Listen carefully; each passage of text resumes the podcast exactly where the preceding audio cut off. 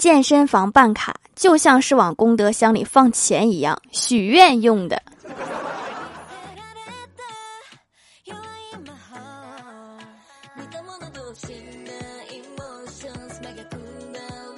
Hello，喜马拉雅的小伙伴们，这里是糗事播报周二特萌版，我是你们萌豆萌豆的小薯条。当女生和你说“好冷啊”的时候，其实是暗示了对你的关心。这句话的意思其实是：“哎呀，我好冷呀，你可别冷着。”这时候你应该不让他们担心。正确的示范是：“没事儿，我不怕冷。”听懂了吗？听懂的在评论区里扣一。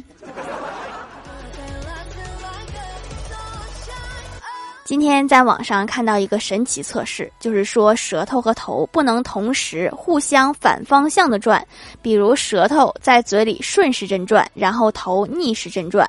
我就不信邪，然后在家试了一下，我妈让我滚出去犯病。我还特意照了一下镜子，原来丧尸片儿就是这么拍出来的。早上吃饭的时候，我哥突然开始思考人生。按理来说，长得丑的人没有儿女情长的牵挂，可以一心一意去搞钱。但是你看看我，到现在的局面就很尴尬。我对象呢？我钱呢？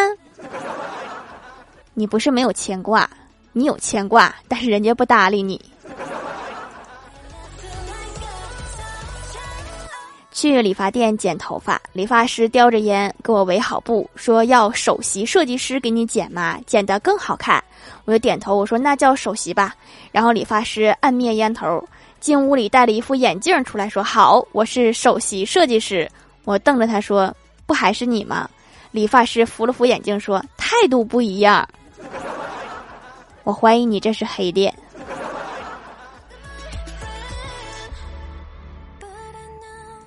今天欢喜弄了一只湖南酱板鸭，叫我过去尝鲜。我掰了鸭脖子，边啃边说：“这骨头怎么这么难啃？”又顺嘴问了一句：“这鸭脖子应该怎么啃呀？”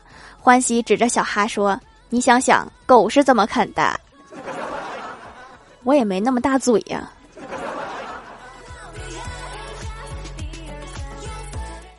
在单位发呆，寻思找点乐子，就给大伙儿出了一个小测试，问。当有人拿着一个亿换你一分钟寿命的时候，你答应吗？大家毫不犹豫的答应。然后我又问为什么？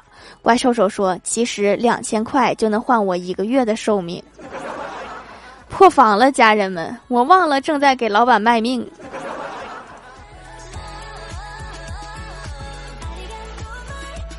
今天老板在微信上晒他刚出生的宝宝。我心想，这个马屁一定不能错过，于是就发评论：“宝宝好可爱呀，好像嫂子。”说完就去忙了。回来发现有很多同事私信我说：“干得不错，真勇敢”一类的话。我心想是怎么回事儿啊？然后稀里糊涂的上微信，发现我在老板那儿发的那条消息下面写着：“宝宝好可爱，好像傻子。”我这就写辞职信。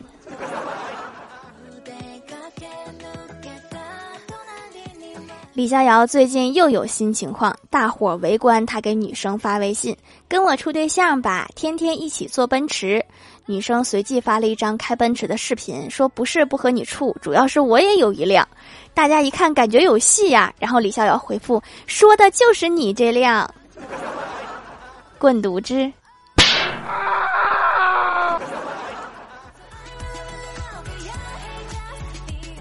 晚上，郭大嫂在厨房做饭，听到郭晓霞在那哭，就冲进屋里问郭大侠说：“你又欺负儿子啦？”郭大侠委屈说：“他踢我没踢准，踢凳子腿上啦。”这没招了，谁也不怨。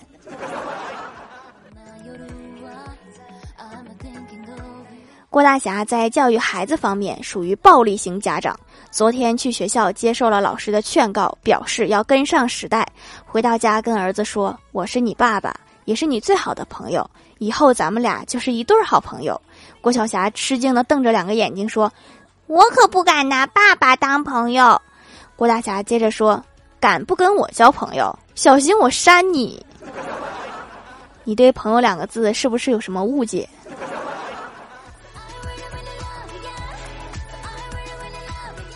在公园和大爷下象棋，有点紧张。走了第一步之后，大爷沉默了很久，说：“你是新手吧？”我点头。大爷，你怎么知道呀？大爷说：“我在这玩了几年，第一步走帅的真不多。”不应该让领导先走吗？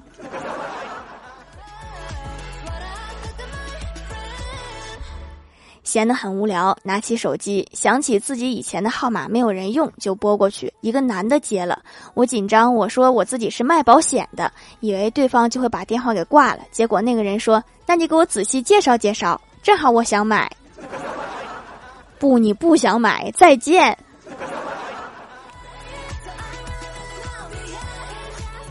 记得上大学的时候，我们这儿有一个很严的老师。有一次，我考了五十八分，去找老师求情，用遍了各种方法，软磨硬泡。最后老师说：“我看在你这么有诚意的份上，我给你加一分吧。”加一分有什么用啊？那不还是挂科吗？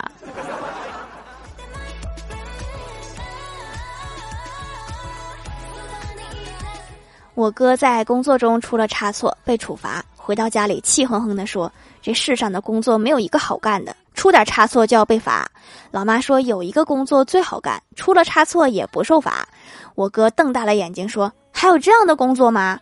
老妈点头，扬了扬手机说：“天气预报。”我顶着大太阳，看着手机上的大雪，陷入了沉思。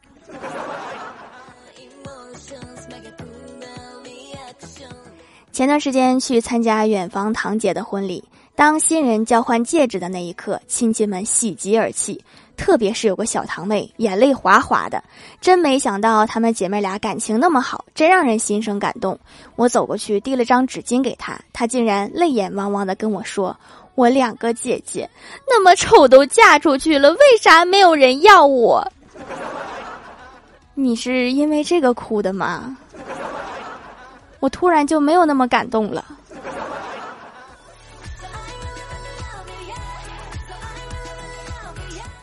Hello，喜马拉雅的小伙伴们，这里依然是糗事播报周二特蒙版。想听更多好玩段子，请在喜马拉雅搜索订阅专辑《欢乐江湖》，在淘宝搜索“蜀山小卖店”，数是薯条的数，也可以支持一下我的小店，还可以在节目下方留言互动，还有机会上节目哦。下面来分享一下听友留言。首先，第一位叫做薯条家的小包子。一天，小明和爷爷奶奶、爸爸妈妈一起吃饭，妈妈正在盛饭，只见小明把碗伸过去说：“给爷爷盛饭。”啪的一声，然后小明捂着脸无辜的说：“我说你给爷爷盛饭，你就不能说下是谁爷爷吗？”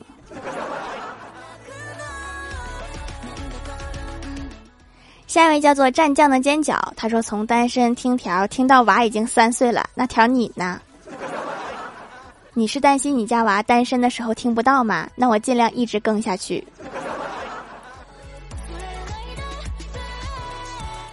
下一位叫做张猫猫，他说掌门做的手工皂好棒，针对自己的皮肤问题问了客服，让客服直接推荐的，很方便，使用感很好，滋润保湿，完全不会干皮，还有提亮作用，疏通毛孔，毛孔干净清透啦，钱没白花，一次成功的购物，没白花就好，不像我经常淘宝，经常白花。下一位叫做沙雕的一只山，他说留个段子分享一下吧。我从小就有音乐天赋，尤其对古筝情有独钟。前段时间每天特别沉迷于手机上的一个输入法，就是按键的时候会有古筝弹奏的声音，我就用手机演奏，演奏的还挺熟练。直到家人给我买了一个真正的古筝，让我彻底放弃了古筝，而且对音乐再无兴趣。这件事情告诉我们，音乐爱好的消失在于开始学音乐。偶尔玩一下还可以，刻苦学习那是不行的。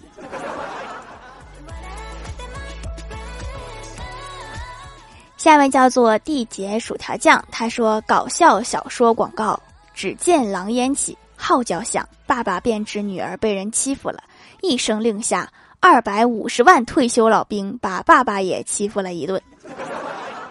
他女儿是带着喇叭哭的吗？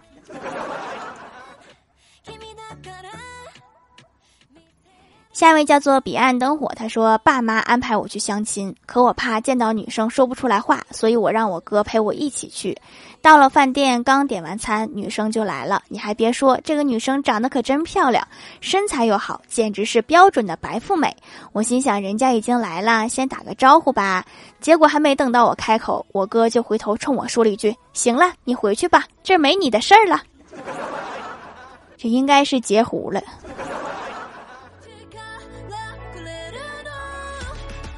下一位叫做小影子，他说买了除螨皂，皮肤不总是自己痒了，也是刚知道螨虫虽然可以和人和谐共处，但是数量过多还是会对皮肤造成伤害，那就互相伤害吧。没想到脸不痒了，痘痘也会变少，毛孔都细啦。你看看这个螨虫干了多少坏事儿。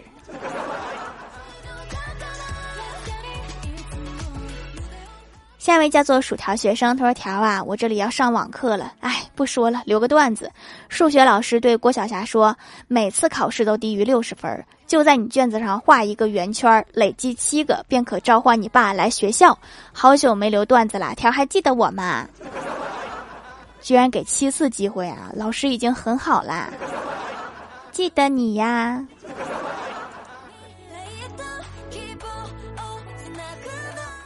下一位叫做单天芳的三花猫，他说课上老师看到小明在偷看课外书，就对他说：“小明，你来说说矛盾和统一的辩证关系。”小明一愣，回答道：“没关系啊。”老师追问为什么，小明回答：“矛盾是作家，统一是方便面，当然没有关系。”有道理。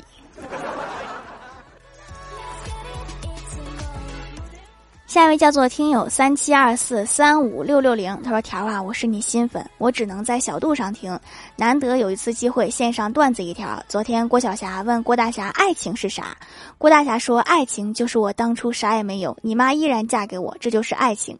另一个小女孩插嘴说什么叫亲情呢？郭大侠接着说就是你妈说啥也不让你嫁给一个啥也没有的，这就是亲情。总结的已经很到位了。”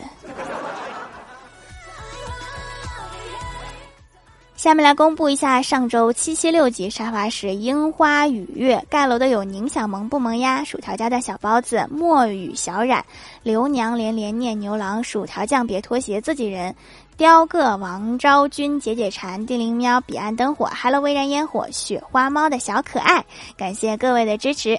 好了，本期节目就到这里了，喜欢我的朋友可以点击屏幕中间的购物车支持一下我。以上就是本期节目全部内容，感谢各位的收听，我们下期节目再见，拜拜。